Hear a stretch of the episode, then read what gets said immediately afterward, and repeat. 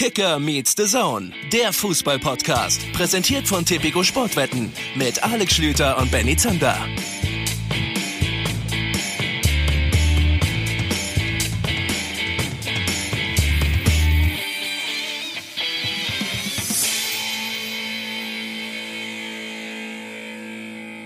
So, wir fangen jetzt an. Gut. Du beginnst und bist lustig und so. Und groß. Hallo und könnt ihr euch bitte konzentrieren? Wir legen los. Hallo und herzlich willkommen heute in einem besonderen Umfeld von Kicker Meets The Zone. Ihr merkt schon, es gibt viele Störgeräusche, aber wir wollen aktuelle Emotionen für euch. Und deswegen freue ich mich erstmal, dass ihr eingeschaltet habt und ich freue mich fast noch ein bisschen mehr, dass neben Benny Zander, der vertraglich zugesichert bekommen hat, an meiner Seite zu sitzen, auch ein weiterer Gast da Hallo. ist. Lutz Pfannenstiel. Mensch, Lutz, schön, dass du mal wieder bei uns im Podcast bist. Ja, schon ein bisschen her, ne? Ist richtig, Letztes aber du Mal- hast eine Fangemeinde aufgebaut und die hat Letztes Mal war ich noch in. China. euch, euch zwei wahrscheinlich. Letztes Mal war ich noch in China. Wir haben Lutz direkt abgegriffen, weil wir können das den Hörern vielleicht mal erklären. Wir sitzen heute in einer der Kommentatorenboxen direkt bei The Zone und du warst quasi nebenan und hast gerade eben vor drei Minuten noch äh, mit dem geschätzten Kollegen Christoph Stader zusammen die Auslosung der Champions League kommentiert, live auf The Zone. Und damit, schön mal, wollen wir anfangen, weil das ist ja durchaus nicht unrelevant. Und auch aus dem Grunde, weil ich auf dem Weg nach Augsburg bin, weil wir ja morgen in Augsburg spielen. Richtig. Also Zwischenstopp in München, hier nochmal ein bisschen Champions League Luft schnuppern, also das, was ihr dann zukünftig mit Düsseldorf vorhabt und so kann man sich dann alle schon mal dran gewöhnen. ne? Das waren jetzt so die Mannschaften, die du in langer Sicht für die Fortuna so auf der Agenda hast? Genau, oder? wo er auch Spieler scoutet und verpflichten möchte. Ihr seid zwei Sarkasten, ne? Wir können vielleicht ja gleich auch noch mal kurz einen Satz über euer, Bunde, euer Bundesliga-Wochenende verlieren, weil ich habe das Spiel äh, von Düsseldorf gegen, gegen Leipzig tatsächlich kommentiert. Aber lass uns mit der Auslosung anfangen. Ihr habt es gerade gesagt. Fassen wir aus deutscher Sicht zusammen. Die Bayern spielen gegen Chelsea, Dortmund spielt gegen Paris und RB Leipzig spielt gegen Tottenham. Ist das jetzt aus deutscher Sicht eine gute Auslosung, eine mittelmäßige, eine schlechte? Das soll der Experte einschätzen. ja, ich würde es als mittelmäßig bezeichnen. Ich sehe, ähm, Dortmund wird es natürlich schwer haben gegen PSG. Trotzdem äh, ist halt im Heimspiel in Dortmund immer alles möglich. Also mit Sicherheit ein sehr schweres Los, aber unmöglich ist gar nichts. Schön mit Tuchel halt, ne? Das ist auch noch mal so die besondere noch, Note. Genau, ja? kommt noch ein bisschen, bisschen was mit reinen Emotionen. Äh, Bayern ist für mich Favorit gegen Chelsea. Chelsea ist, ja, unter Lampard macht es mit Sicherheit okay, aber auch aufgrund der Transfersperre konnte man wirklich noch nicht so viel machen. Oh, aber die können, können die jetzt Die können- im Winter nachlegen? ja, das heißt, die, können, die für die, können aber ich, die werden aber nicht so groß nachlegen, sondern erst im Sommer wird er dann wieder richtig rein gebuttert sozusagen. Mhm. Ähm, ja, und für RB muss ich sagen, sieht's für mich, glaube ich, äh, ist das ein gutes Los. Tottenham ist auch nicht in der überragenden Form. Gut, Mourinho bringt gewisse Stabilität wieder rein. Das wird halt dann etwas defensiver. Aber die Frage ist, passt eine offensiv ausgerichtete Truppe wie Tottenham zu einem sehr defensiven Trainer wie Mourinho? Das ist halt die große Frage, ob man sich da nicht die Stärken selber nimmt. Also ich denke, dass das ein, ein gutes Los ist für, für RB. Gleich gibt es noch die Europa League-Auslosung. Da gucken wir natürlich auch nebenbei so ein bisschen drauf. Ja, ja, du genau. musst dann wieder kommentieren. Das heißt, wir wollen dich gar nicht zu lange festhalten. Aber vielleicht kannst du noch ein bisschen was zu dem Auftritt deiner Fortuna sagen. Gab eine deutliche Niederlage gegen Leipzig, weil weil RB Leipzig eine sehr, sehr gute Mannschaft ist. Ähm, da muss man dann auch, glaube ich, realistisch reinschauen. Wir hatten jetzt eine, eine Serie von fünf Spielen. Die Auslosung der Bundesliga hat es da nicht unbedingt gut mit uns gemeint. Schalke auswärts, Bayern München zu Hause, Hoffenheim auswärts, Dortmund auswärts und eben jetzt RB Leipzig bei uns äh, in Düsseldorf. Wir haben drei verloren, zwei unentschieden. Das klingt jetzt gar nicht mal so schlimm, aber äh, wir haben halt einfach gegen die vielleicht jetzt drei besten Mannschaften verloren. Ähm, ja, gegen Leipzig ist einfach schwer. Du kommst schwer in die Zweikämpfe. Äh, die Mannschaft ist wahnsinnig schnell. Dazu kommt noch ein überragender Trainer. Ich habe mit Julian jahrelang in, in Hoffenheim zusammenarbeiten dürfen. Und äh, ich glaube, er hat Leipzig noch stärker gemacht, äh, holt noch mehr aus der sowieso schon vorhandenen individuellen Klasse raus. Und da wird es einfach ganz schwer. Und ich meine, wir haben sind sehr schwer in die Partie gekommen, gleich einzeln hinten nach 72 Sekunden. Äh, dann, dann ist das schon mal ein, ein wirklich ein, Vorschlag. Haben Da, wir den da waren deine Jungs noch gar nicht auf dem Platz, ne? Also wie gesagt, ich habe ich hab's ja kommentiert und war noch gar nicht darauf vorbereitet, dass jetzt äh, das Spiel so Fahrt aufnimmt. Dann war der Ball im Grunde genommen durch Patrick Schick schon drin. Genau, du musst halt grundsätzlich versuchen, einfach relativ lange das, das, das Null zu halten, damit einfach ein bisschen mehr, mehr Zunder in das Spiel kommt oder mehr Zander in das Spiel kommt in dem Fall. du solltest im Fernsehen arbeiten. Beeindruckend. auf, auf jeden Fall war halt dann eben diese die Schlüsselszene, war halt dann der Pfostenschuss von Kovnatski, der nicht reingeht. Und äh, in der zweiten Halbzeit dann, glaube ich, hat Leipzig auch etwas nicht ruhiger angehen lassen, aber hat halt, glaube ich, nicht mehr, nicht mehr so hochgepresst wie in der ersten Halbzeit und, und dann hat uns der Elfmeter, wo ich dabei bleibe, dass das keiner war, äh, hat uns das Genick gebrochen. Wenn ein Spieler aus 40 Zentimeter mit, mit 280 kmh abgeschossen wird und, und der Schiri, Kollege Hartmann, gibt halt dann wie immer den Elfmeter, dann, dann ist das schon, äh, sage ich, wieder diese Entscheidung, wo man sich jede Woche stundenlang über diese Handspielregel einfach aufregen muss. Äh, natürlich trifft er ihn am Ellbogen, aber wo soll er, soll sich, kann sich doch nicht die Hände abschrauben in der Situation. Also sehr, sehr schwer. Ich weiß, du hast Ich- ein bisschen eine andere Meinung. Ja, ich habe ich, ich, ich hab mich tatsächlich im, im, in der Live-Schilderung auch schwer getan, weil ich, das wissen Leute, die ab und zu mal Spiele von mir hören oder, oder sehen, ich bin immer der erste Verteidiger der, des Verteidigers. Immer. Ich bin prinzipiell dabei, dass viel mehr Situationen fußballspezifisch sind und man laufen lassen sollte, äh, was da mit den Armen passiert, Balance, Ausgleich und so weiter und so fort. Ne?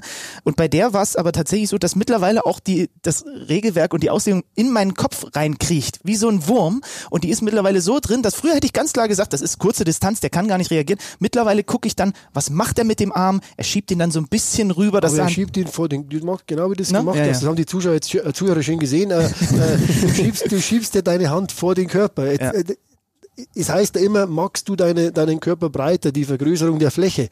Ja, er, kann sich ja die Hände nicht hinter den Kopf binden. Also von dem her, aus der, aus der Kürze der Entfernung, Volley, voll durchgezogen.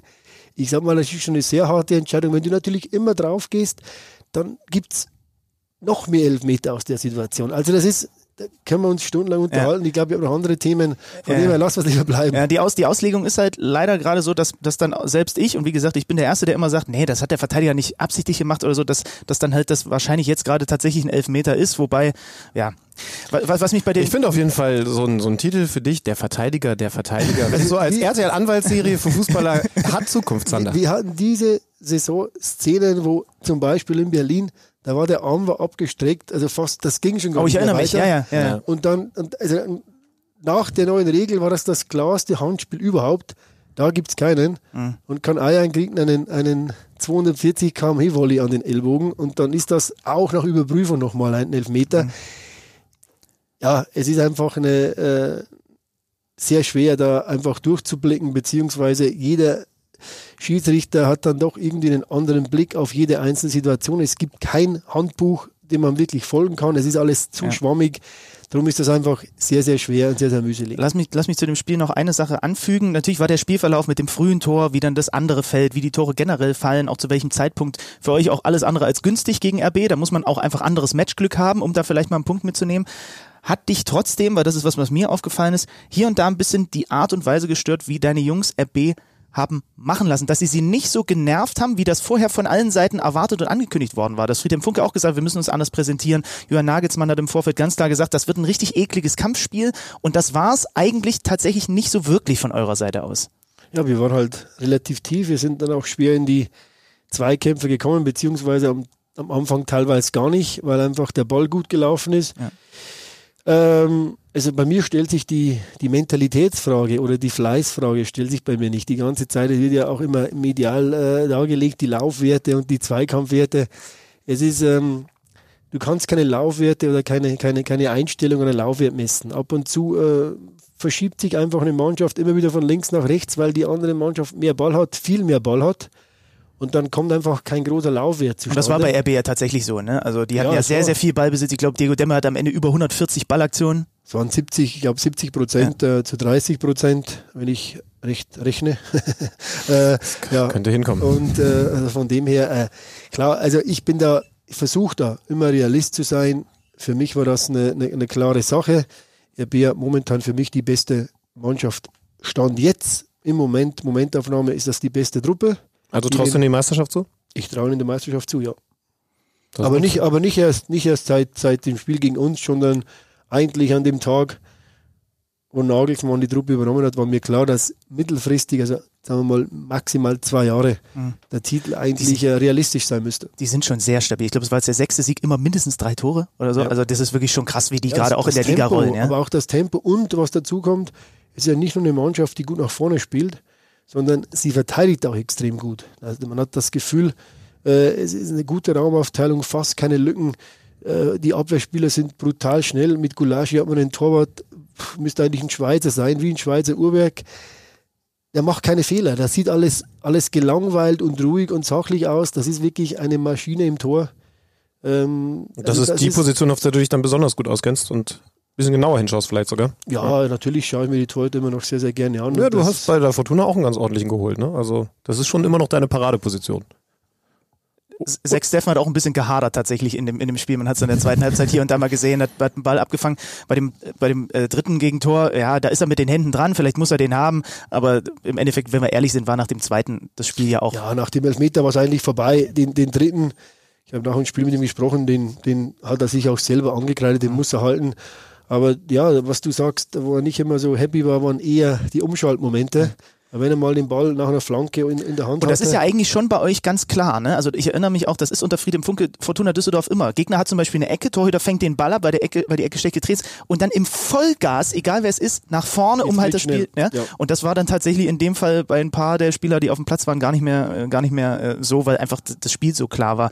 Jetzt spielt ihr morgen in Augsburg, die haben gerade einen guten Lauf. Ähm, ihr habt eine schwierige Phase aktuell, du hast das Programm angesprochen. Ähm, da wird wahrscheinlich von deiner Seite aus mit den Kollegen im Hintergrund auch drüber nachgedacht, vielleicht personell noch mal ein bisschen nachzulegen im Winter, oder? Ja, natürlich äh, sind die nächsten zwei Spiele äh, enorm wichtig. Äh, Augsburg auswärts und äh, Union Berlin zu Hause. Das sind Mannschaften, äh, wo wir punkten müssen, ohne Frage. Das sind Mannschaften, die wir uns auch vor der Saison rausgesucht haben auf Mannschaften auf, auf Augenhöhe. Äh, trotzdem haben beide Mannschaften in den letzten Wochen einen sehr guten Lauf gehabt. Also das sind keine Spiele, wo man jetzt hinfällt und einfach mal drei Punkte abholt. Äh, trotzdem ist es wichtig für uns äh, zu punkten und mit ein bisschen Ruhe in die, in die Weihnachtspause zu gehen, in die sehr kurze. Mhm. Aber wir werden auf alle Fälle äh, in der Winterpause an ein, zwei Positionen nachlegen. Ähm, das ist klar. Wir müssen uns verstärken. Es hat letztes Jahr auch in der Winterpause mit den Spielen, die wir geholt haben, wie Komnatski dann äh, gut funktioniert und ja, äh, wir haben Stand jetzt nur zwölf Punkte. Von dem her müssen wir uns, glaube ich, auch, auch steigern in der, in der zweiten Halbserie, um einfach eine realistische Chance haben, drinnen zu bleiben. Trotzdem, mir war es klar, für den Funkel war es klar und ich glaube auch den Spielern war es klar, dass bis zum 34. Spieltag heißen wird, wir kämpfen hier um den Klassenerhalt und es war klar, dass es nie einfach sein wird. So dieser zehnte Platz vom letzten Jahr, toller Erfolg, overperformed. Ist aber auch, ja, ja ist Gift, weil halt, äh, sag ich mal, der Fußballfan dann schon dazu neigt. Letztes Jahr wurden sie Zehnter, dann müssen sie halt dieses Jahr Neunter werden. Mhm. Und das ist halt nicht realistisch. Der zehnte Platz wäre auch diese Saison für uns nicht realistisch. Sag mal, alles zwischen, ja, ab 13 ist eigentlich, wo wir, je nachdem, wie wir drauf sind, eigentlich äh, sein könnten. Wir haben auch einige Punkte, unnötige Punkte liegen gelassen, da waren wir selber schuld. Äh, und dann kam in dieser Block von diesen fünf äh, harten Gegnern. Jetzt heißt es halt wirklich Mund abputzen, weitermachen, hart trainieren, sich fokussieren und eben in Augsburg, was du schon angesprochen hast, einfach, einfach kämpfen bis zum um Umfallen und, und, und, und Punkte mitnehmen. Du musst gleich wieder rüber zur Auslosung. Interessanter Punkt vielleicht noch zum, zum Abschluss. In der Vorbereitung wühlt man sich dann natürlich auch durch die Zahlen auf so ein Spiel. Und Fortuna Düsseldorf hat ligaweit mit Abstand vor dieser Partie gegen RB die beste Großchancenverwertung der Liga gehabt mit 90 Prozent. Oh. 90 Prozent. Der Durchschnitt, ich habe nachgeguckt, ist bei 54 Prozent, was die Großchancen angeht. Das heißt, bislang habt ihr eine krasse Effizienz gehabt an den Chancen, die ihr euch herausgespielt habt. Da dank Rufen Hennings vor allem natürlich waren, war der Großteil davon drin. Dafür sind es jetzt erstmal nur zwölf Punkte. Wäre natürlich wirklich fürs Seelenheil unterm Weihnachtsbaum gut, wenn gegen, gegen Augsburg und Paderborn äh, und Union da noch ein bisschen was. 90 Prozent. Ja, heißt aber dann auch, dass wir nicht so viele Großchancen hatten, mhm. ne, automatisch im, im Umkehrschluss. Ja, ja. ja, aber trotzdem, 90 Prozent schafft Benny nicht, wenn das Tor leer ist. Ja, nee, das ist schon, das ist auch schon eine gewisse äh, Effizienz, das ist klar. Ruben hat natürlich äh, wahnsinnig viel getroffen, also braucht auch nicht viele Chancen, äh, aber das ist auch ein Punkt, wir müssen, glaube ich, noch mehr Chancen rausarbeiten, äh, weil du kannst dich immer darauf hoffen, dass du eigentlich fast jede Chance nutzt. Ja, also von dem her, glaube ich, gibt es in der Winterpause schon noch einiges. Mhm einiges zu tun, aber wir freuen uns auf das Augsburg-Spiel. Das ist, äh, wie gesagt, das war jetzt ein, ein paar harte Wochen, mit, äh, auch mit einem gewissen Druck, weil man will natürlich gegen die Großen was holen, obwohl man weiß, es wird schwer. Aber ab morgen zählt es dann, glaube ich, wirklich und, mhm. und wir müssen einfach Gas geben. Lutz, viel Spaß bei der Auslosung. Wir schicken dich wieder rüber. Danke, dass Vielen du dir ein bisschen Dank, Zeit genommen hast. dass du bei uns vorbeigeguckt ja. hast. Ja. Komm, wir machen auch eine kurze Pause. Wir gucken uns die Europa League Auslosung an und dann machen wir hier weiter. Genau.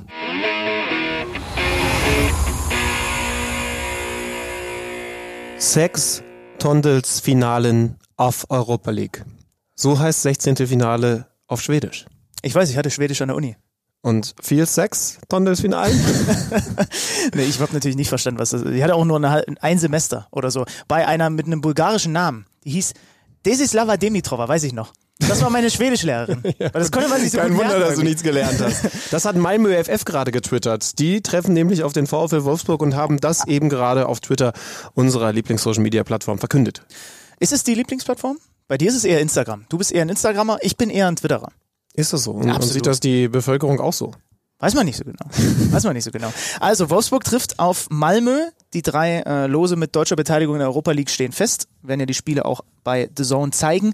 Leverkusen gegen den FC Porto, das ist ein dickes Los. Mhm. Also das ist schon mal nicht ohne. Und die Eintracht aus Frankfurt bekommt es mit dem FC Salzburg zu tun. Da sind wir schon mal bei einem Thema, worüber der Hamid Altintop vorhin bei der Champions League Auslosung gestolpert ist. Er hat nämlich Red Bull Leipzig gesagt. Und da sind bei den UEFA-Leuten ist direkt der Schweiß ausgebrochen auf der Stirn, weil ja äh, man tunlichst diese diese Marken äh, vermeidet im UEFA-Umfeld und deswegen ist es RB Leipzig, er hat Red Bull Leipzig gesagt, hat sich ohnehin muss man an dieser Stelle vielleicht auch nochmal ganz kurz sagen, Hamid Altintop hat die Champions League Auslosung vorhin gemacht und es gab so zwei, drei Wackler. Es, ja. Wie, wie hat er die Leute, was hat er den Leuten gewünscht? Äh, den Champions League Teams gewünscht, good luck by the draw.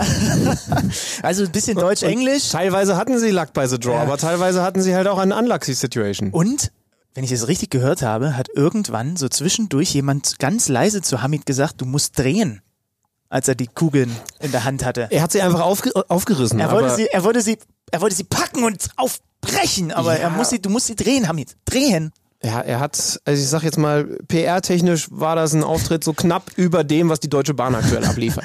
und was ist eigentlich mit dem Typen von PSG los gewesen?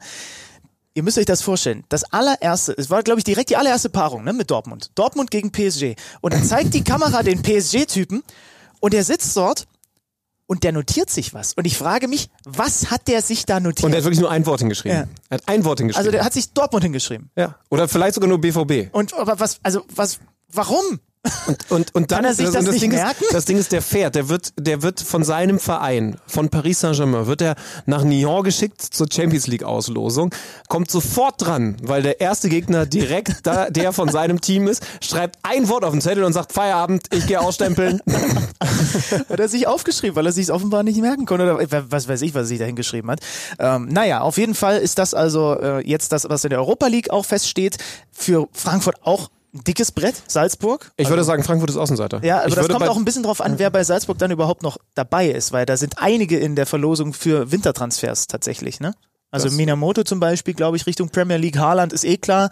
Ähm, das ist ja auch eine Riesenposse um den. Mittlerweile ist es. Also es ist klar, dass er umworben ist, aber es ist noch nicht klar, wohin geht. Genau, aber es ist also geil, dass man mittlerweile ja Chartermaschinen anhand der Flugnummer tracken kann im Internet und deswegen die Leute ja herausgefunden haben, dass der nicht nur in Dortmund war, sondern dass sein Flugzeug letzte Woche von Salzburg erst in Leipzig Station gemacht hat. Und also Nein, das, ja, wirklich? Hast du die das habe ich nicht mitbekommen. Nicht, nicht mitbekommen, nee. das hat jemand auf Twitter direkt. Guck mal, das ist die Flugroute hier, der war erst in Leipzig, dann ist er weiter nach Dortmund. Wurde dann mittlerweile auch alles so bestätigt, auch von Salzburger Seite, dass die wussten darüber, dass er informiert ist. Julian Nagelsmann hat sogar auf der Pressekonferenz gesagt, wir hatten ein gutes Gespräch. Ich habe versucht, in vernünftigem Englisch ihm zu erklären, stimmt, was ich für einen Fußball recht, spiele. Stimmt, das hatte ich gelesen. Und ja. hat aber auch, dann auch den schönen Satz gesagt, vernünftiges Gespräch in Anführungsstrichen, denn man redet dann immer sehr viel und der Spieler und der Berater hören zu. Aber was da jetzt ankommt, keine Ahnung. Also es ist ein interessanter Spieler, hat er gesagt. Und äh, aber ge so geil, du kannst mit der Flugnummer mittlerweile, also hier, guck mal, da war er so in Leipzig, da war er Dortmund. Da können wir demnächst auch mal ein paar gute Gerüchte streuen. Wenn wir mit der Chartermaschine erstmal, weiß nicht, nach Dortmund fliegen und dann vielleicht rüber nach Berlin und die Leute rätseln, wen haben sie im Podcast? Ja, das ist eine könnte gute Nummer. versuchen. Ja. PR-technisch haut das so ziemlich sicher hin. Ich möchte dir eines sagen, drei deutsche Mannschaften, Frankfurt gegen Salzburg, Leverkusen gegen Porto, Wolfsburg gegen Malmö. Ich sage, Deutschland ist einmal Favorit, einmal bin ich bei 50-50 und einmal Außenseiter. Außenseiter bei Porto? Außenseiter bei Frankfurt gegen Salzburg. Ja, ich habe okay. Salz, hab Salzburg vorne, Leverkusen, Porto kann ich mich nicht entscheiden und Wolfsburg sollte gegen Malmö schon Favorit sein. Okay. Ähm, das ist also die Europa League. Auch da, ähm, ja, sind also jetzt die Lose gefallen. Tatsächlich, da lief das dann alles, weil das hat äh, Freddy Also Canute wenn, gemacht. wenn, wenn Hamid weiterhin so Auslosungen macht, dann fallen die Lose wirklich mal irgendwann. Freddy Canute hat die Auslosung gemacht. Äh, Legende vom FC Sevilla habe ich früher geliebt, wie der da vorne im Sturm mit Luis Fabiano gespielt hat. Ähm, lass uns bei den Frankfurtern vielleicht gleich mal anknüpfen, weil die haben ja auch Bundesliga gespielt am Wochenende und da gab es einen der größten Aufreger der, der Liga äh, an diesem Spieltag, denn es gab den Olli Kahn Gedächtnismove von Nübel, vom Schalker Hüter. Gegen Fast, fast der Tim Wiese Gedächtnis. Hat nicht Tim Wiese es war eine Mischung aus beiden, ne? Ja. Also, also von, von, von der Intention her war es auch ein klassischer Kahn, der hat halt damals Chapuisano nicht getroffen und Nübel mit dem Kung-Fu-Tritt gegen die Brust von Gacinovic, dafür gab es die rote Karte vollkommen zurecht und sicherlich jetzt auch noch ein bisschen Sperre.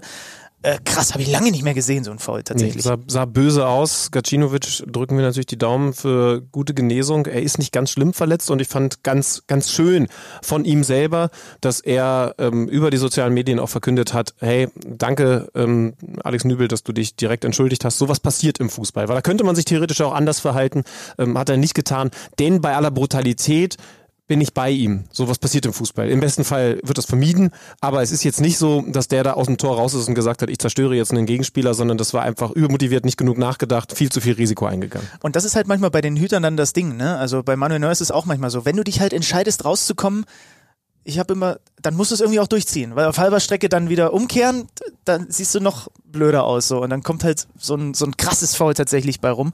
Äh, mal gucken, was da an Sperre auf ihn, auf ihn zukommt. Am Ende gewinnt Schalke trotzdem mit 1 zu 0 gegen Frank Frankfurt, wo du das Gefühl hast, die gehen echt auf dem Zahnfleisch und sind froh, wenn bald Winterpause ist. Ja. Waren sie in der vergangenen Saison schon, also was das Zahnfleisch angeht, aber da haben sie natürlich viel mehr Punkte gehabt. Jetzt sind sie mit 18 Zählern nur Zwölfter und ein bisschen gucken muss man schön, denn äh, schon, denn die Düsseldorfer, das Team von, von Lutz Pfannenstiel mit 12 Zählern, aktuell 16. in Anführungszeichen nur sechs Punkte weg. Torverhältnis spricht nochmal klar für Frankfurt, aber ähm, man, ich glaube schon, dass sie sich im Moment eher nach unten orientieren, oder was glaubst du? Ja, glaube ich auch. Also das, das sind sechs Punkte und das ist irgendwie, ich weiß auch nicht. Und sie haben halt die, diese Belastung durch die Europa League dann auch zumindest mal in zwei Wochen, auch in der Rückrunde noch. Ähm, je nachdem, wie es dann halt gegen Salzburg aussieht. Und irgendwie, es passt nicht so bei, bei der Ich habe Eintracht. sie, ich hab sie äh, gehabt jetzt, ich habe das Spiel moderiert in der Europa League gegen Gimareich. Ähm, das war okay, aber da wurde es dann auch nochmal eng. Und am Ende kommst du auch nur weiter, weil du eben nach drüben schauen musst aufs Parallelspiel. Also, nee, ist nicht die Saison. Und dann müssen wir das übrigens für die Frankfurter auch anwenden, was Lutz für die Düsseldorfer verlangt hat, dass sie eine super Saison spielen und man jetzt nicht sagen kann, diese Saison enttäuschend, weil sie nicht mehr so gut sind. Das war überragend. Natürlich erstens, weil sie besseres Personal hatten, aber auch, weil sie ganz, ganz viel aus diesem Team herausgeholt haben. Sowohl der Trainer hat da ganz viel gute Arbeit gemacht. Natürlich die Fans und die Spieler selber wollen wir dann auch nicht zu klein machen. Das heißt also, der zwölfte Platz, ja, der ist nicht zufriedenstellend und sicherlich können sie da auch noch ein bisschen nach oben marschieren. Zum Beispiel ist Union Berlin und Augsburg im Moment vor dieser Frankfurter Mannschaft und mit denen darf man sich dann schon messen, beziehungsweise da sollte man schon davon ausgehen, dass man den etwas besseren Kader hat. Aber man sollte jetzt auch nicht von einer Blamage-Hinserie von Frankfurt reden. muss auch noch dazu sagen, dass Frankfurt auch einen Elfmeter hätte bekommen müssen. Äh, gegen den FC Schalke 04, wo ich bis jetzt immer noch nicht verstehe, warum es den nicht gab, weil Felix Zweier ein anderthalb Meter daneben stand. Es gibt einen Freistoß, der reinkommt und äh, der Schalke, ich weiß gar nicht mehr, wer es genau war, äh, verliert das Laufduell und hält dann ganz klar im Sichtfeld von Felix Zweier den Gegenspieler mit der rechten Hand am Arm und mit der linken Hand am Trikot fest. Und es gibt keinen Pfiff. Und das ist für mich absolut nicht zu verstehen, weil der, der Schiedsrichter perfekte Sicht auf diese Situation hatte. Und das muss er äh, in dem Moment erkannt haben. Hat er tatsächlich nicht. Äh, krass. Also war für mich absolut überraschend. Ging dann ja noch, reden wir vielleicht nachher auch noch, äh, Lutz hat ja vorhin sich auch schon ein bisschen über, über die Handnummer echauffiert bei den Wolfsburgern. Wenn wir dann beim Kicker-Manager-Spiel sind, können wir da auch noch mal kurz ein bisschen was anfügen. Mir wird auch ehrlicherweise auch von uns beiden, Schlüti, ein bisschen zu wenig über Schalke gesprochen. Also die sind Vierter, ein Punkt hinter Dortmund, drei hinter Gladbach, fünf hinter, hinter Leipzig, sind Platz vier, unter anderem vor den Bayern positioniert, haben jetzt wieder gewonnen, ähm, spielen eine super stabile Hinrunde bis hierhin und ähm, das ist vielleicht müssen wir da äh, gerade dann in der Rückrunde, da ist wird's eh spannend sein, ob sie da weiter so performen können, aber da müssen wir glaube ich noch mal ein bisschen mehr das Brennglas drauflegen. Auch wenn wir mit Norbert Elgert in dieser in dieser Saison schon gequatscht haben, ähm, da ist sehr viel in eine richtige Richtung gegangen bei Schalke. Ja, warten wir mal die beiden Spieltage, die es jetzt noch gibt, ab. Jetzt spielen sie gegen Wolfsburg. Das ist nicht so leicht, dann gegen Freiburg immerhin zu Hause, aber immerhin halt die Freiburger. Also zwei Mannschaften, die auch den Anspruch haben, da oben auf zumindest grob die Plätze zu kommen, auf denen die Schalker im Moment stehen. Also, warum sage ich das jetzt? Freiburg will nicht Champions League spielen, aber die sind eben aktuell da oben fast schon auf Augenhöhe, im Moment nur drei Zähler hinter den Schalkern. Und beim VfL Wolfsburg kennen wir ja die Ansprüche ganz genau. Spätestens seit unseren Gesprächen, unter anderem mit Oliver Glasner in, weiß nicht, die an Spieltag vier oder so. Ja, Schaut einfach mal bei uns relativ auf zu Beginn, iTunes ja. oder Gibt ja alle Folgen tatsächlich überall äh, zum Nachhören. Also ihr könnt natürlich auch, wir haben ja zu Beginn auch relativ äh, zu Beginn des, des, des äh, Kalender oder des Jahres, des Podcastjahres auch mit Neven Subotic gesprochen und so. Die sind ja alle da verfügbar. Das war ungefähr auch die Zeit, in der ich gesagt habe, Philippe Coutinho ist ein unglaublich wichtiger Transfer für den FC Bayern München, weil er ein Unterschiedsspieler ist. Und das ist was, was den Bayern vielleicht so ein bisschen abhanden gekommen ist, ohne Robben, ohne Ribery. Was hat er in der, in der Folge gemacht? Er hat einfach nicht mehr den Unterschied gemacht um mich auch schlecht dastehen zu lassen. Danke. Und jetzt hat er das endlich mal wieder getan. Entsprechend erleichtert war ich, weil es natürlich da auch um meine Reputation als angesehener Journalist Die geht. ist eh schon weg. Also das ist egal. Da Nee, darfst du nicht gehen. Coutinho weiter so abliefert, dann geht das auch ganz schnell wieder bei uns in der Branche. Er war unglaublich, ne? Mit drei Toren und äh, Zwei Vorlagen. zwei Vorlagen, dieses eine Tor, dieser Lupfer.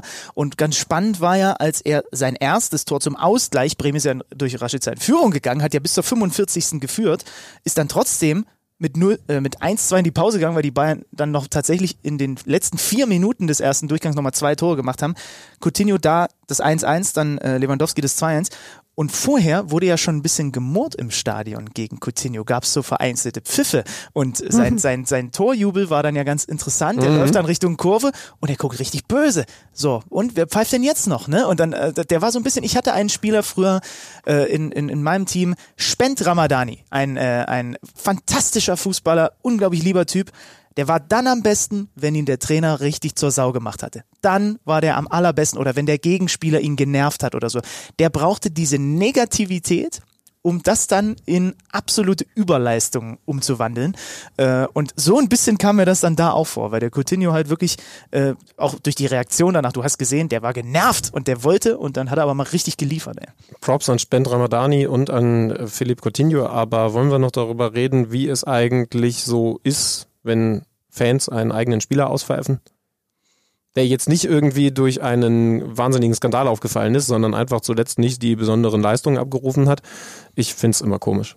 Ja, na klar, ist komisch. Also, Also- ein, einen eigenen Spieler im eigenen Stadion, nee, das war, sorry, ich muss ganz kurz fragen, das Ja, war das es eigene Stadion, ja klar, das der war, ja, ja, genau. ja. Einen eigenen Spieler im eigenen Stadion auszupfeifen, ähm, der sich jetzt nichts, äh, äh, du verstehst, wie ich es meine, nichts in der Hinsicht zu Schulden kommen lassen hat, dass er gesagt hat, ach, ich spiele hier nur für den Verein, weil er mir Kohle gibt und sonst bin ich sofort weg. So, dann wäre das ja was anderes. Aber der Typ hat halt zuletzt einfach nicht die Leistung abgerufen, die ich zum Beispiel auch von ihm erwartet hatte, wie gesagt. Und dann, also, naja, es waren ja Natürlich- nur vereinzelte Pfiffen, das muss man ganz klar Natürlich sagen. sind die ja. Erwartungen der Bayern-Fans sehr hoch. Das ist aber ein interessantes Thema, was du aufmachst, weil wo ich das noch viel mehr verurteile, sagen wir jetzt mal so, nicht bei so einem Verein wie dem FC Bayern, aber bei einem Club, der im Abstiegskampf steckt. Du kannst auf der einen Seite die Frustration der Fans total nachvollziehen, wenn sie keine Ahnung, fünf, sechs, sieben Spiele in Folge nicht gewonnen haben, zu Hause vielleicht auch so gut wie keine Tore machen, was auch immer. Aber diese Pfiffe von den Rängen, die haben einer Mannschaft noch nie noch nie was gebracht, noch nie. Die haben noch nie dafür gesorgt, dass die danach sich mehr anstrengen oder was auch immer man dann als Fan glaubt.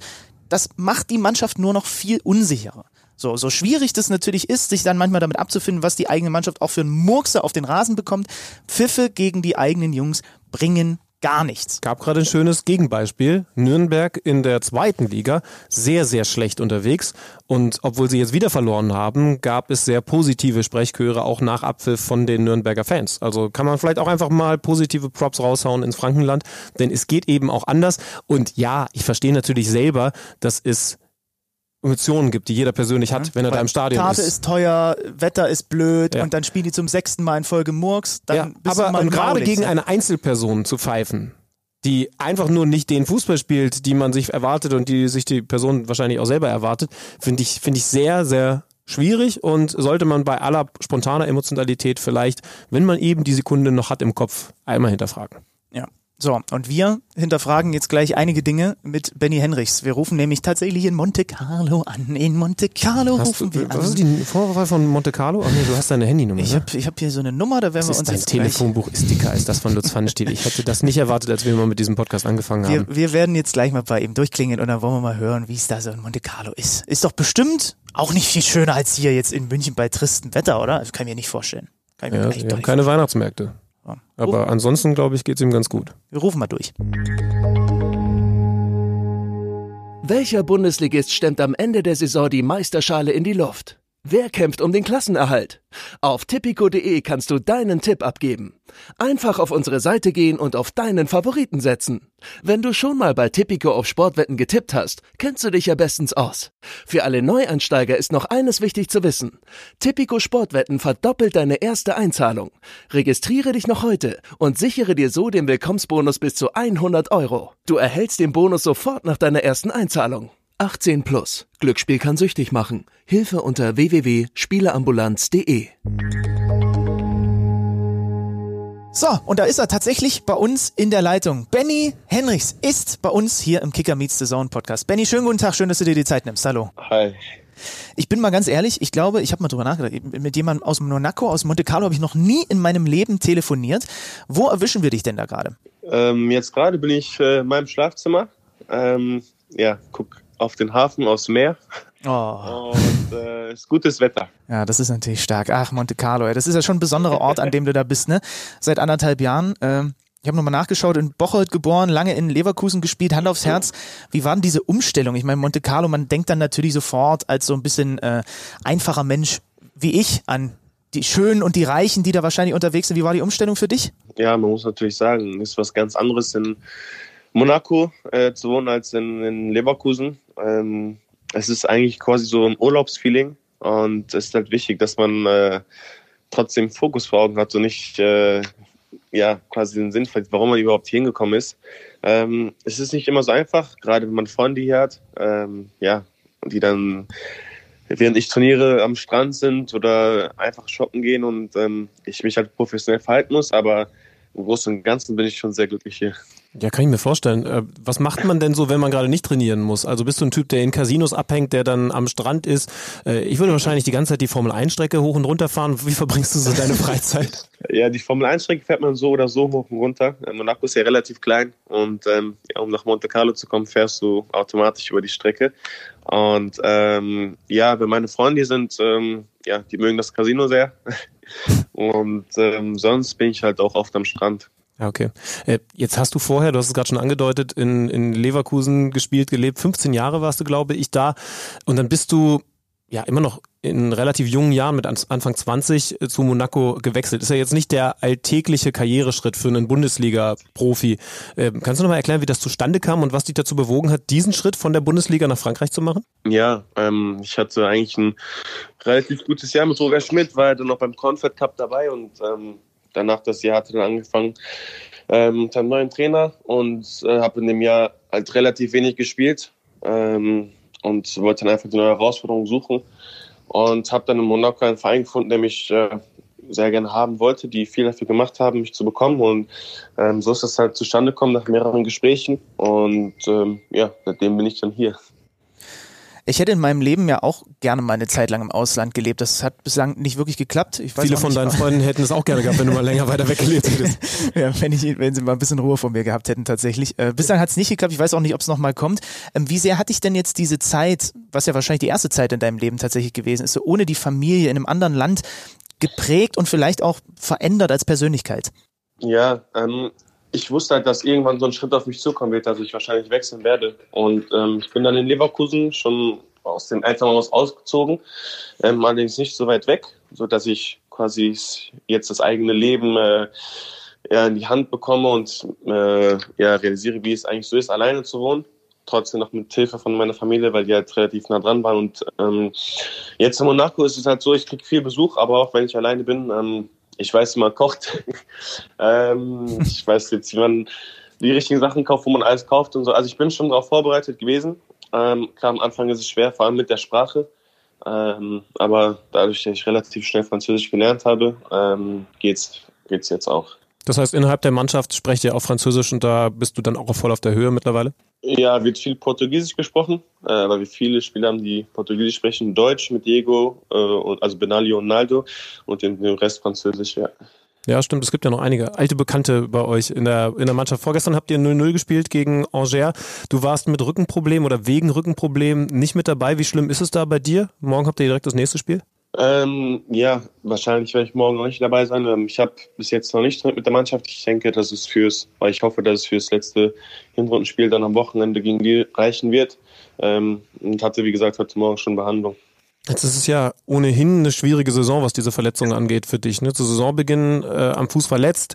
Insgesamt hast du erst fünf Ligaspiele gemacht. Ich habe nachgeschaut, bei Leverkusen hast du insgesamt nur zwei Spiele verletzungsbedingt verpasst. Was sonst da immer mit dabei? Wie seltsam ist das für dich, jetzt äh, solche Erfahrungen zu sammeln und wie, wie ungewohnt ist dann so eine allgemeine Saison für dich?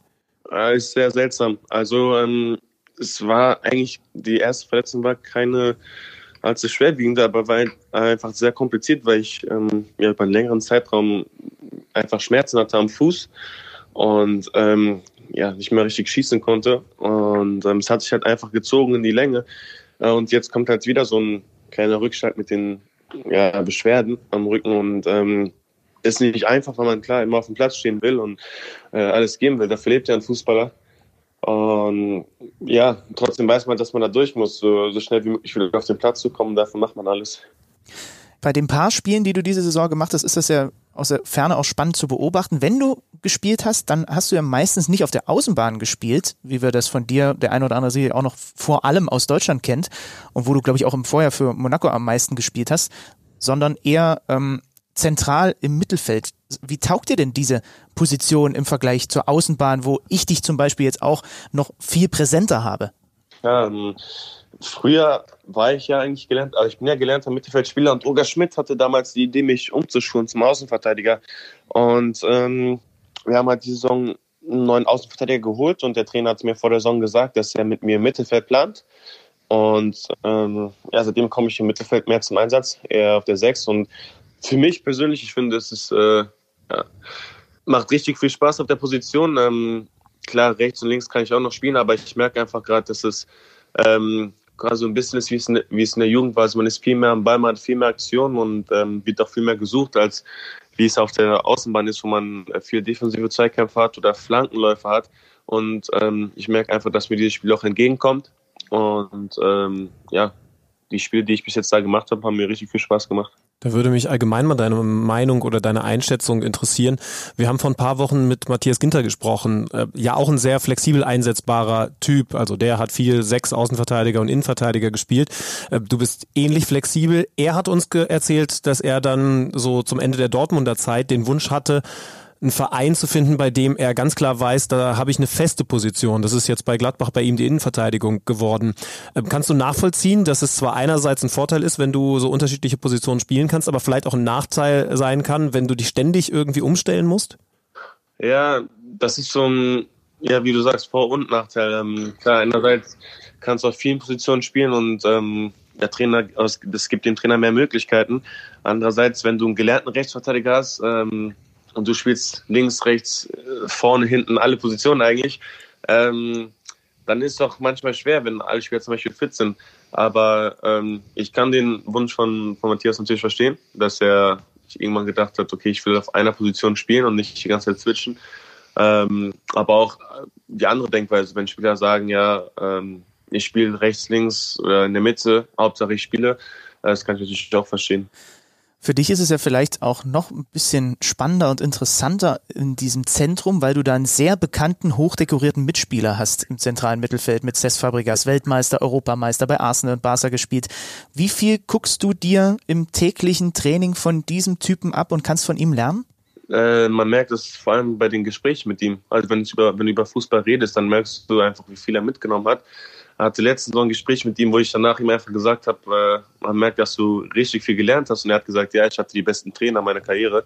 Und ähm, weil er einfach Ahnung hat vom, vom Spiel. Also ähm, er sieht die Situation und weiß dann direkt, wie er sie lösen kann. Er hat äh, immer noch brutale Pässe drauf, das muss man ihm lassen. Und ähm, ja, er hat halt das Auge für, für den Mitspieler. Da sind wir dann schon so ein bisschen beim Thema Vorbilder vielleicht auch. Ich habe gelesen, wir teilen uns nicht nur den gleichen Vornamen, Benny, sondern wir haben auch äh, mit Ronaldinho ein Idol, was wir ja. beide sehr vergöttern. Ähm, deine Beziehung zu ihm scheint besonders zu sein. Hast du auch spezielle Moves damals, so wie ich es auch versucht habe, auf dem Platz, wo du ihn versucht hast zu imitieren? Ja, aber bei mir war es immer der Übersteiger. Ähm, klar, weil er halt äh, für mich am effektivsten war. Und früher war ich ja zu der Zeit noch, wo ich noch kleiner war, ähm, ja, noch offensiver und habe quasi auf der 10 gespielt. Ähm, so wie Ronaldinho und habe halt versucht, alles so zu machen wie er. Ähm, und ja, je weiter es nach hinten ging, also Rechtsverteidiger, Linksverteidiger, muss man sich natürlich neu umorientieren. Und als Rechts- oder Linksverteidiger kannst du dir halt bei Ronaldinho dann äh, ja, weniger abgucken als auf der 10. Wie war das? Äh, hast du das Glück gehabt, was mir bislang verwehrt geblieben ist, dass du irgendwie mal auf ihn getroffen bist, irgendwo in irgendeinem Zusammenhang?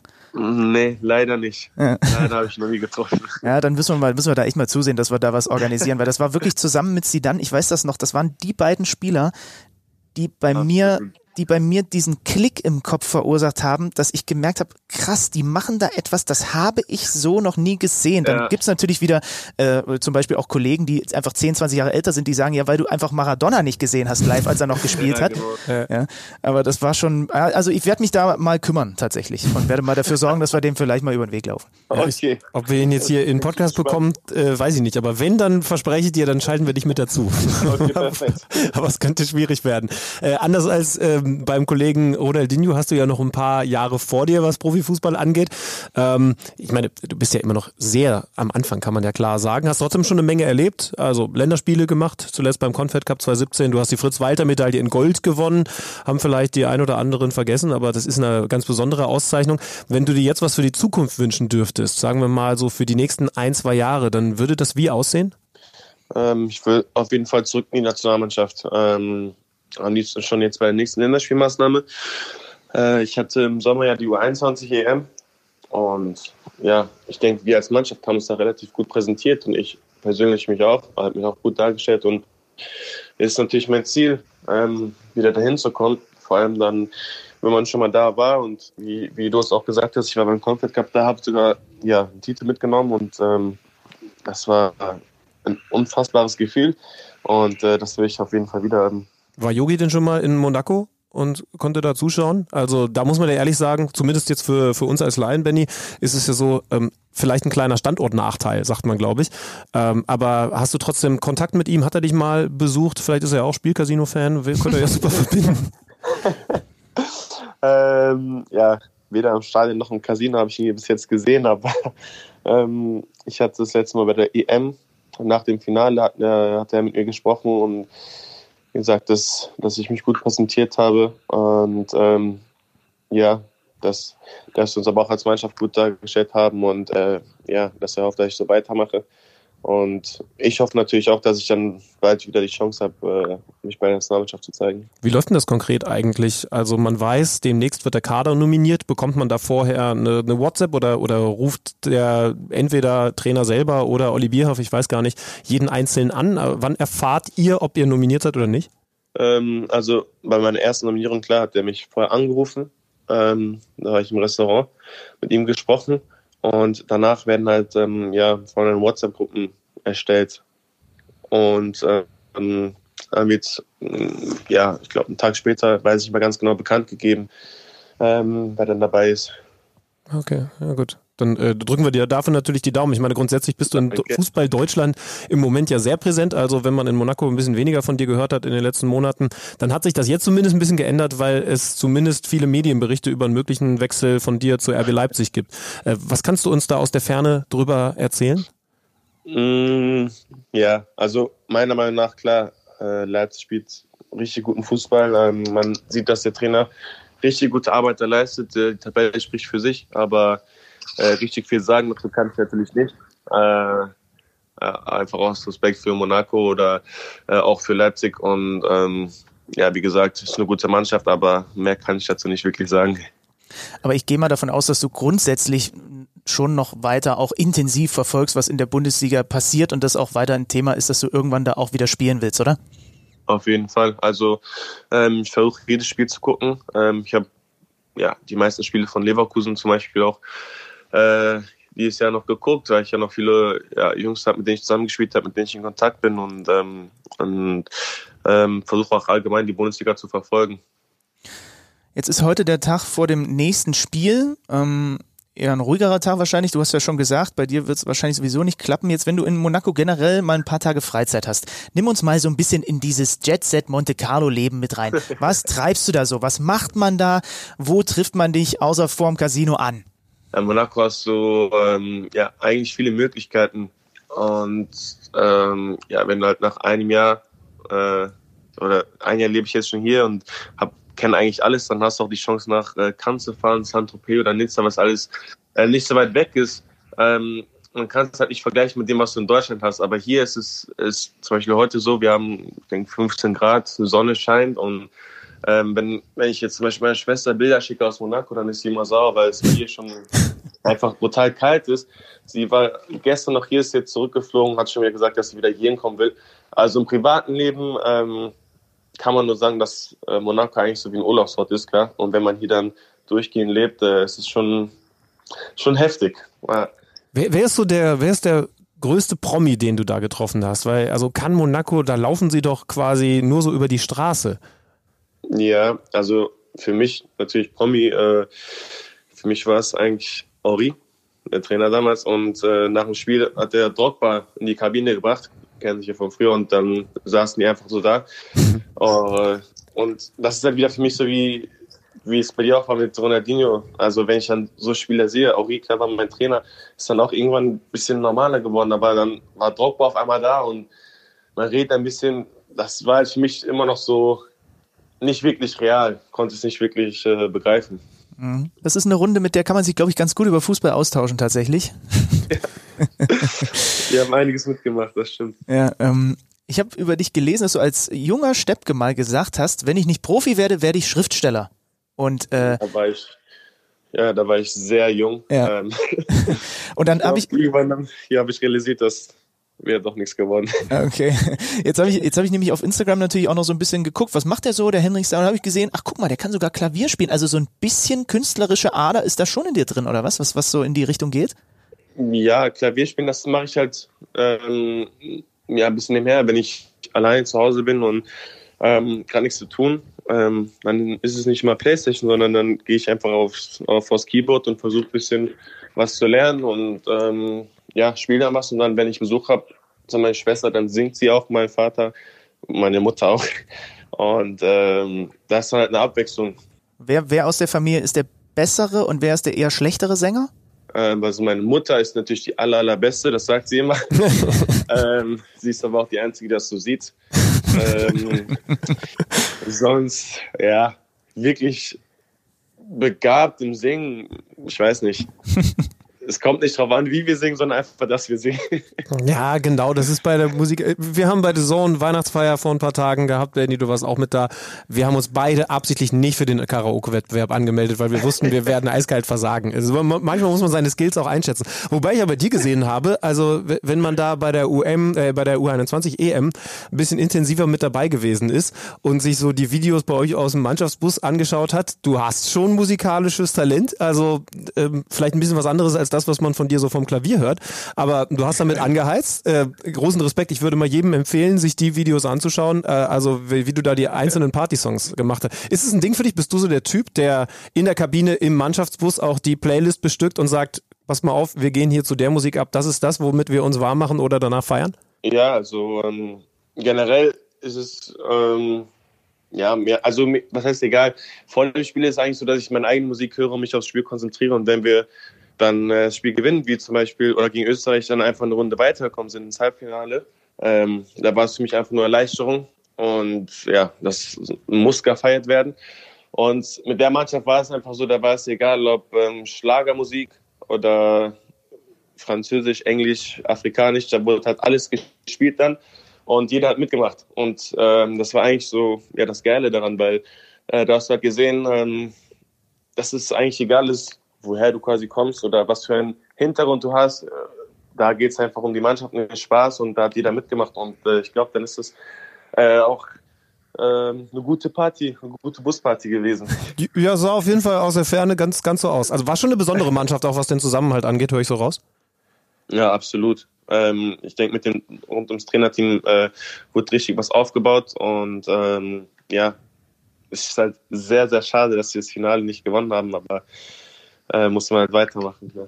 Jetzt musst du mir allerdings sagen, wir sind hier beide absolute Musikfans. Ein Song, der für dich bei der Vorbereitung auf so ein Spiel auf keinen Fall fehlen darf? Und vielleicht auch noch einer, der, wenn man so ein Spiel dann gewonnen hat, wie ihr gegen Österreich, der da dann nicht fehlen darf? Ähm, also ich höre eigentlich viel ähm, Rap vor dem Spiel, einfach ähm, weil es für mich so mich mehr aufs Spiel bringt, also mich mehr aufs äh, Spiel konzentrieren lässt. Und nach dem Spiel ist eigentlich immer so gute Laune, also eigentlich meistens afrikanisch. Ähm, ich weiß noch den Spiel mit Leverkusen, da war ich mit Jona meistens in der Kabine, mit Jonathan da. Und äh, da haben wir einfach getanzt, wenn wir gewonnen haben. Und äh, ja, ohne Pause eigentlich. Ich wollte gerade fragen, gibt es da in der, in der, in der Kabinenatmosphäre einen Unterschied? Zum, also ich könnte mir zum Beispiel vorstellen, die Bender-Zwillinge bei Leverkusen, die sind doch jetzt vielleicht eher so ein bisschen in meiner Richtung, so Richtung Rock unterwegs. Und ich könnte mir vorstellen, dass in Monaco das dann vielleicht wieder ganz anders ist. Ja, aber ähm, natürlich ist es anders. Ähm, hier hast du halt wirklich viel Portugiesisch und Spanisch, weil du halt äh, extrem viele Spieler hast, die die Sprache sprechen. Und das hörst du vor dem Spiel und nach dem Spiel auch oft. Und in Deutschland, beziehungsweise äh, in Leverkusen, ähm, ja, da ja, haben wir eigentlich so ein Ding so durchgezogen, eher mehr oder weniger für diese Musik gespielt. Und ähm, ja, bei der Nationalmannschaft, U21, äh, ich glaube, das habt ihr gesehen, da gab es dann auch alles Bierkapitän und afrikanisch und da haben alle mitgemacht. Und schätze ich die Benders richtig ein? Sind die da ein bisschen konservativer, was Musik angeht? Mm, Also so hart, wie sie auf dem Platz wirken. Ähm, privat sind sie richtig, richtig liebe Menschen, das muss man ihnen lassen. auch wenn auf dem Platz zum Beispiel Angst bekommen kann, vor denen sind sie privat richtig lieb. Und ähm, auch wenn er so Musik spielt, äh, die lachen drüber und dann könnt, äh, spielen die auch ihre Musik, also das ist kein Problem. Find, kann ich mir gut vorstellen. Auch, auch Weihnachten mit den Benders, wenn dann schöne, sanfte, romantische Musik gespielt wird, das ist ein Format, an dem arbeiten wir bei der Sohn jetzt in den nächsten Tagen einfach mal spontan. Ja. Eine Frage äh, haben wir übrigens noch, wenn wir da richtig informiert sind, weil wir hatten Robin Gosens von Atalanta Bergamo in der vergangenen Folge, beziehungsweise vor zwei Wochen, äh, der hat gesagt, großes Highland, er hat den Papst getroffen. Das durftest du auch, ist das richtig? Ja, genau, das war bei meiner ersten Länderspielmaßnahme. Habe ich ihn in äh, Rom getroffen. Ja, wir, wir sammeln gerade Erfahrungsberichte. Also Robin hat gesagt, ist ein richtig guter, richtig guter Dude. äh, man kann mit ihm eine gute Zeit haben. Also so ungefähr hat, hat er das in seinem eigenen Stil wiedergegeben. Äh, Wie war er zu dir? Ja, ähm, das war einfach, äh, bei uns war es so, der wurde ihm die Hand geschüttelt und ähm, wir haben halt noch einen, einen Vortrag bekommen, wir haben ein Geschenk überreicht, er hat uns ein Geschenk überreicht und dann sind wir weitergeflogen. Aber für mich war es einfach nur äh, ja, ein emotionaler Moment, weil ich äh, ähm, von meiner afrikanischen Seite aus, also von meiner Mutter aus sowieso christlich erzogen worden bin und dann war es für mich einfach nur ein dankbarer Moment. Ja, wir überlegen jetzt tatsächlich, ob wir in Zukunft nur noch Gäste in diesen Podcast einladen, die mindestens schon einmal den Papst getroffen Den Papst haben. Gesehen, ja. Der, der große, der große Papstpot. Wir, wir arbeiten noch daran. Äh, Benny, vielen lieben Dank. Also das waren super schöne Einblicke. Ich habe natürlich jetzt direkt Bock, in den nächsten Flieger zu steigen und in Monte Carlo bei 15 Grad irgendwo in, in, in Kaffee zu trinken oder so. Ähm, aber gut, wir müssen uns hier in München weiter mit, mit, mit 8 Grad und Nieselregen be, Kälte. begnügen. Ja. Aber gut, so ist das halt. Vielen lieben Dank, dass du dir die Zeit genommen hast. Wir wünschen dir, dass du äh, noch vor Weihnachten äh, wieder einen gesunden Rücken hast, weil sonst ist das unterm Weihnachtsbaum so ein bisschen schwierig. Und dann gucken wir mal, äh, wo wir dich dann demnächst so antreffen und äh, klingen vielleicht auch mal wieder durch, wer weiß. Vielen, vielen Dank. Na, danke, mach's gut. Ciao, ciao. Ciao. Bis dann, ciao. An alle Radfahrer. Das Modelabel Alberto hat sich etwas ganz Besonderes einfallen lassen. Eine Hose für Radfahrer in der Stadt, die beides kann. Fashion und Funktion. Sie sieht echt lässig aus und hat trotzdem Eigenschaften, die man sich als Radfahrer wünscht. Extrem dehnbares und robustes Material. Sie ist wärmeregulierend und schmutzabweisend, hat praktische Reflektorstreifen und ist super bequem. Es gibt sie in unterschiedlichen Formen und Farben. Eine echte Citybiker-Hose, die man im Büro einfach anbehält.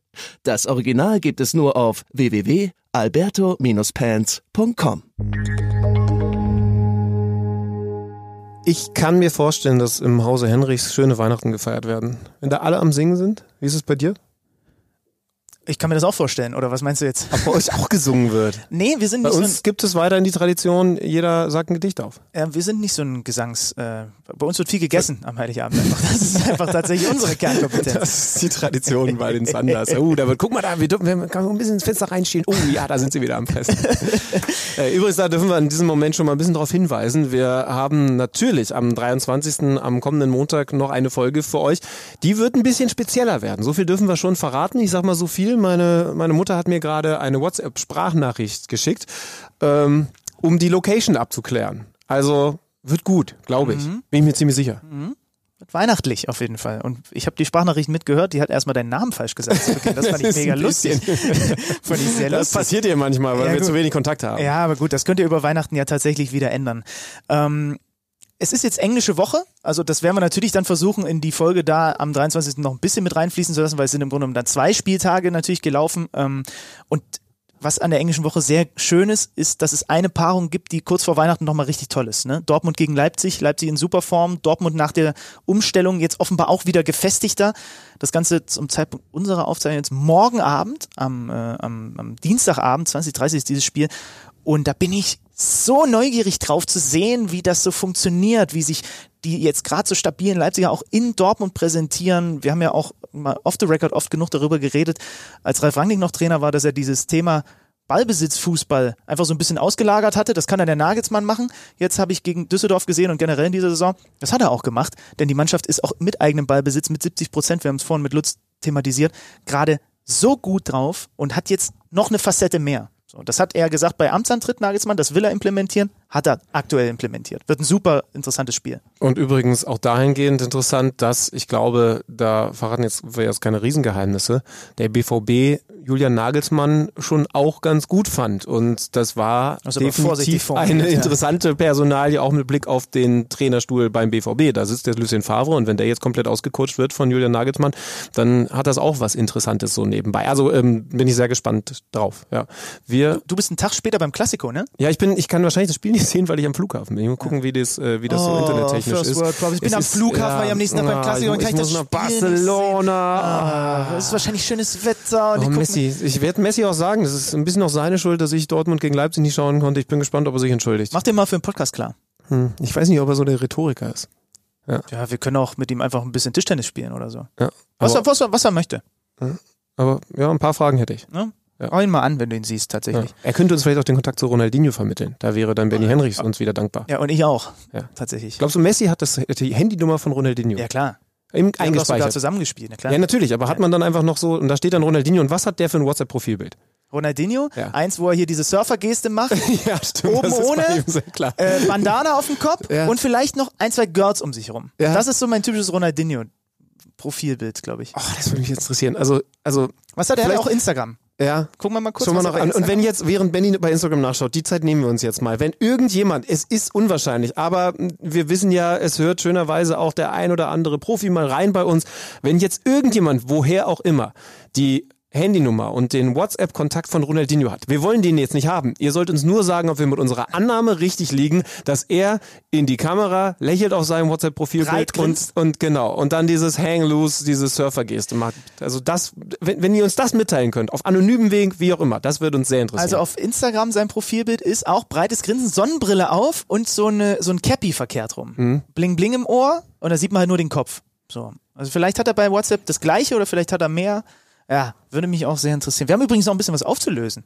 Ne? Weißt du noch, dass wir vor zwei Wochen haben wir die Leute gefragt und die haben sich rege beteiligt, welche, welcher Funktionsstab, welcher Trainerstab, welche, wenn du alle auch Verantwortliche mit reinnimmst, welcher Bundesligist, wenn die gegeneinander spielen würden, da wohl deutscher Meister werden würde. wie kamen wir darauf? Wegen Jürgen Klinsmann. Klinsmann, genau, weil der sich ja diesen riesen Stab da äh, rangeholt hat tatsächlich. Äh, und da sind tatsächlich, du hast glaube ich auch eine Mail gekriegt. Ich gucke hier mal, auf Twitter ist auch ein bisschen was reingekommen. Ich kann schon mal vorlesen, dass Pat Naumann äh, dagegen hält, wo wir gesagt haben, naja, die Hertaner könnten so ein internes, also ein Liga-internes Hallenturnier von allen Leuten, ähm, also allen Bundesliga-Teams mit den Leuten, die so um das Spielfeld herum arbeiten, also eben nicht den Profis, könnten die Hertaner gewinnen. Er sagt, sein Sieger wäre, sein Tipp, Team Gladbach. Mit Uwe Kamps im Tor, Max Eberl als Verteidiger, Ari van Lent, aktuell der Trainer der U23, im Sturm. Marco Rose könnte den Innenverteidiger geben. Alex Zickler an der Seite von Ari van Lent vorne drin. Oliver Neuville, Co-Trainer der ersten Herren. Also da geht schon einiges. Eugen Polanski sogar noch. JP Schulz hat das auf, auf Twitter auch noch mit reingebracht. Auf der Bank noch Heimeroth und Bonhoff. Also das wäre eine starke Truppe. Jonso hat auf Twitter äh, die, die, äh, die BVB Traditionsfunktionärself äh, vorgeschlagen. Otto Addo. Der selbst mit Kreuzbandriss trifft. Schön. Lars Ricken, äh, Michael Zorg, Sebastian Kehl und im Tor äh, Jan Koller, der jetzt zuletzt, glaube ich, mit einer, äh, gestern mit einer Legendenauswahl des BVB irgendwo in Südamerika eine Legendenauswahl der Bayern besiegt hat. Jan Koller Ist natürlich für so ein Kleinfeld eventuell Schwierig. eine Problematik. Und dann haben wir zwei Sleeper. Wir haben zwei Sleeper, Einer ist ein ist eine One-Man-Show, nämlich der SC Paderborn. Der hat Steffen Baumgart und das reicht. Das reicht. Steffen Baumgart reicht. Also Steffen Baumgart ist so viel wert wie fünf andere Leute tatsächlich. Also äh, der ist schon mal weit vorne bei mir. Und es kommt aber, und das äh, ist mir vorhin aufgefallen und Daniel Koch hat auf Twitter auch darauf hingewiesen, für mich die Mannschaft, die neben Berlin und Gladbach die meist, äh, die besten Chancen auf die Funktionsmeisterschaft hätte, Bin ich sehr gespannt. wäre Fortuna Düsseldorf. Wenn du da mal zusammenzählst, wir hatten vorhin einen hier sitzen, Torhüter, Lutz Pfanschi, die haben sogar noch einen zweiten mit Klaus Reitmeier. Die können, die haben ein Luxusproblem auf der 1, 1A, Torhüterposition. 1B. Äh, dann Thomas Kleine, Axel Bellinghausen, Friedhelm Funke, bisschen jetzt 66 geworden diese Woche trotzdem, und Sascha Rösler. Das ist eine Mhm. Ja, Mannschaft, das sind- mit der kannst du viel sind, reißen. Ja, Also, vor allen Dingen auch Jungs, die alle noch ehrgeizig sind, noch ganz gut im Saft. Also wenn wir jetzt äh, Friedhelm Funkel so ein bisschen da rausnehmen, aber der bringt dann die Bellinghausen Erfahrung für die rein. Aggressivität, ja. Rösler fürs Feine. Also es ist eine gute Truppe. Bei Mainz gibt's Turk und, äh, und Bungert, aber denen fehlt so ein bisschen die Unterstützung. Rufen Schröder, klar, auch noch mit. Also ich würde, wenn ich mich jetzt festlegen müsste, würde ich sagen, Fortuna Düsseldorf in der Funktionsmeisterschaft oder Funktionswertung, wie heißt es bei, bei der Formel 1? Konstrukteurs. Konstrukteursweise, ja. Da, da wäre Fortuna Düsseldorf deutlich weiter vorne in der Tabelle. Und dann die Hertha und dann Gladbach. Und auf jeden Fall nicht Julian Nagelsmann, denn äh, geile, geile Geschichte unter der Woche, der hat seinen Videoanalysten ins Krankenhaus geschossen. Die haben zwei gegen zwei gespielt im Training. Und wie hat er es nochmal formuliert? An einem ungünstigen äh, Teil des Körpers, nämlich genau am Hals-Kopf-Bereich, hat er ihn voll weggewämst, hat ihn dann selber ins Krankenhaus gefahren. Benjamin Glück heißt der Videoanalyst von, von RB tatsächlich. Der Name war dann kein Programm und äh, ich muss mal tatsächlich irgendwann demnächst, erinnere mich mal dran, werde ich mir mit, mit, mit das Rad schnappen, rüber nach äh, zum, zum Kotterweg in Leipzig fahren und werde mir mal so ein Training angucken, um mal herauszufinden, wie gut der Nagelsmann tatsächlich Fußball spielt, ob das ein Zufall war oder ob er einfach eher für die grobere Klinge ist. Nachtrag übrigens, ich habe die Kicker-App eben aufgemacht und äh, eigentlich wollte ich zwar was anderes tun, aber gerade noch gesehen, äh, Nübel hat äh, Gacinovic sogar angerufen, hat gesagt, dass es ihm sehr, sehr leid tut. Also sehr, sehr schöne Geste. Warum habe ich die Kicker-App auf, App aufgemacht? Weil wir natürlich traditionell noch einmal in unsere Kicker-Elven reinschauen. Äh, ich bin sehr aufgeregt, weil ich weiß, dass Xaver Schlager getroffen hat, ich aber nicht genau weiß, ob ich ihn aufgestellt habe. Aber wie? Also da müssen wir auch noch mal ganz kurz drüber reden. Ich habe mich natürlich für den Schlager auch gefreut und auch für dich, aber abseits verdächtig, Joao Victor steht im Sichtfeld des Torhüters, wohlgemerkt. Mhm. War ein schöner Treffer von Schlager, aber Ja, das stimmt, das, äh, Naja. das muss ich auch klar sagen. Und das geht mir noch leichter jetzt über die Lippen, weil ich sehe, ich habe ihn natürlich nicht aufgestellt. oh nein. Ja, es ist ein Graus. Und damit, naja, nee, ist okay. Ist okay. Wie ist du? okay. Mir fehlen 15 Punkte von Schlager, der auf der Bank geblieben ist, aber es sind 33 geworden. Oh, das ist stark. Ich habe 16 Punkte, weil ich leider die 9 von Jonas Hector, der den, die, die Vorlage bei äh, Jean Cordoba gegeben hat, auf der Bank habe. 16 Punkte, es ist so einigermaßen, ja, Aber ich es muss, Schlager ist jetzt wieder, ist wieder ein Thema bei mir. Ich muss den wieder reinholen.